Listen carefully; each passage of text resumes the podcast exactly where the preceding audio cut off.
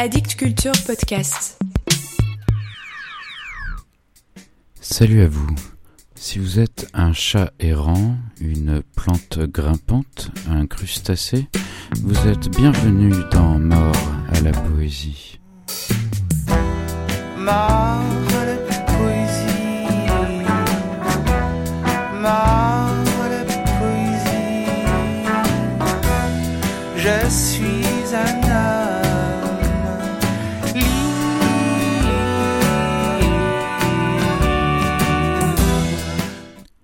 dernier épisode live au Salon du Livre de Montréal, j'aimerais vous faire entendre la voix d'une jeune autrice qui, la première fois que je l'ai vue et entendue dire un texte dans les bureaux de sa maison d'édition Mémoire d'Encrier, m'a complètement bouleversé et sidéré. Je l'ai revue quelques jours plus tard et lui ai demandé de me faire la lecture. Elle m'a répondu qu'elle me lirait un extrait de son roman Phototaxi et non pas de la poésie. J'ai dit d'accord, bien sûr, lis-moi ce que tu veux. J'avais l'intuition que ce ne serait pas un roman banal. J'avais la certitude que j'étais face à une poétesse. Olivia Tapiero est née en 1990.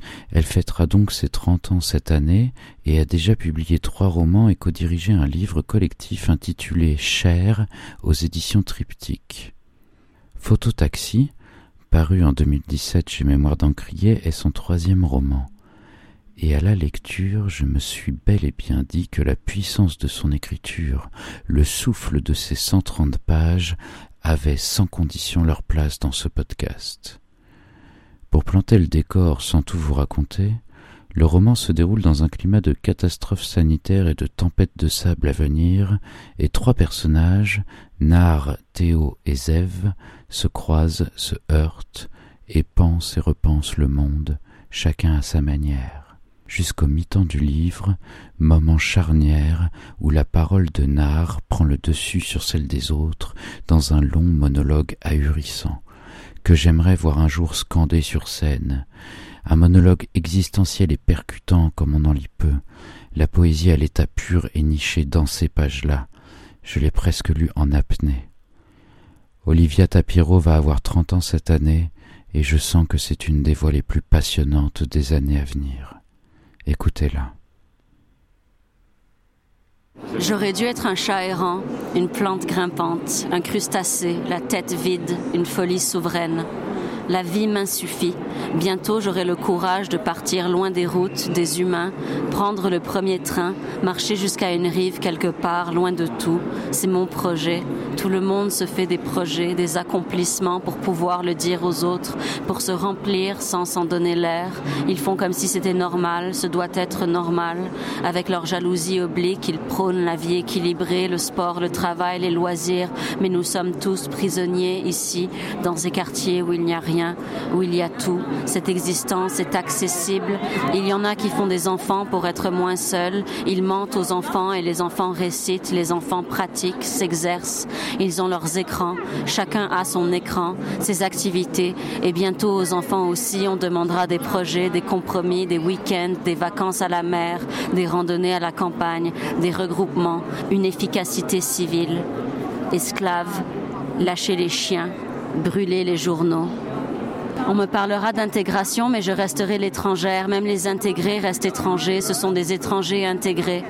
J'ai la langue étrangère, la peau étrangère. Ça éclate, ça saute au visage.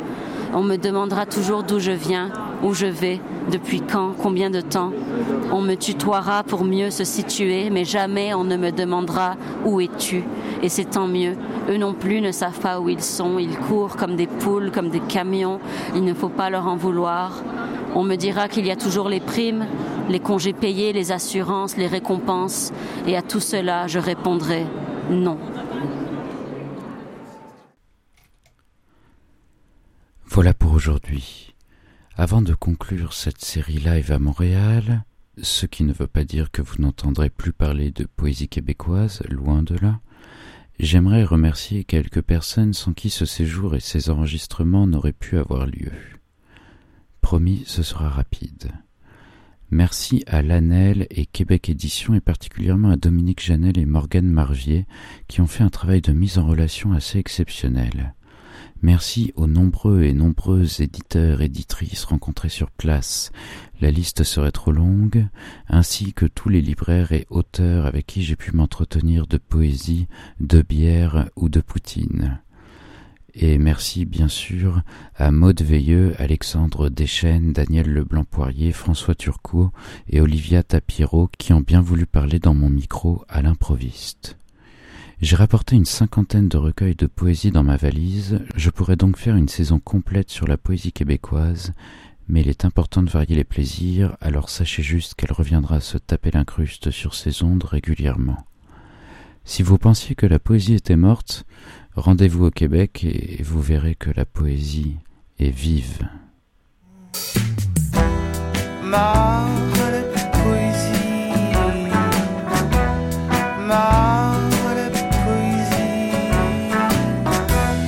Je suis un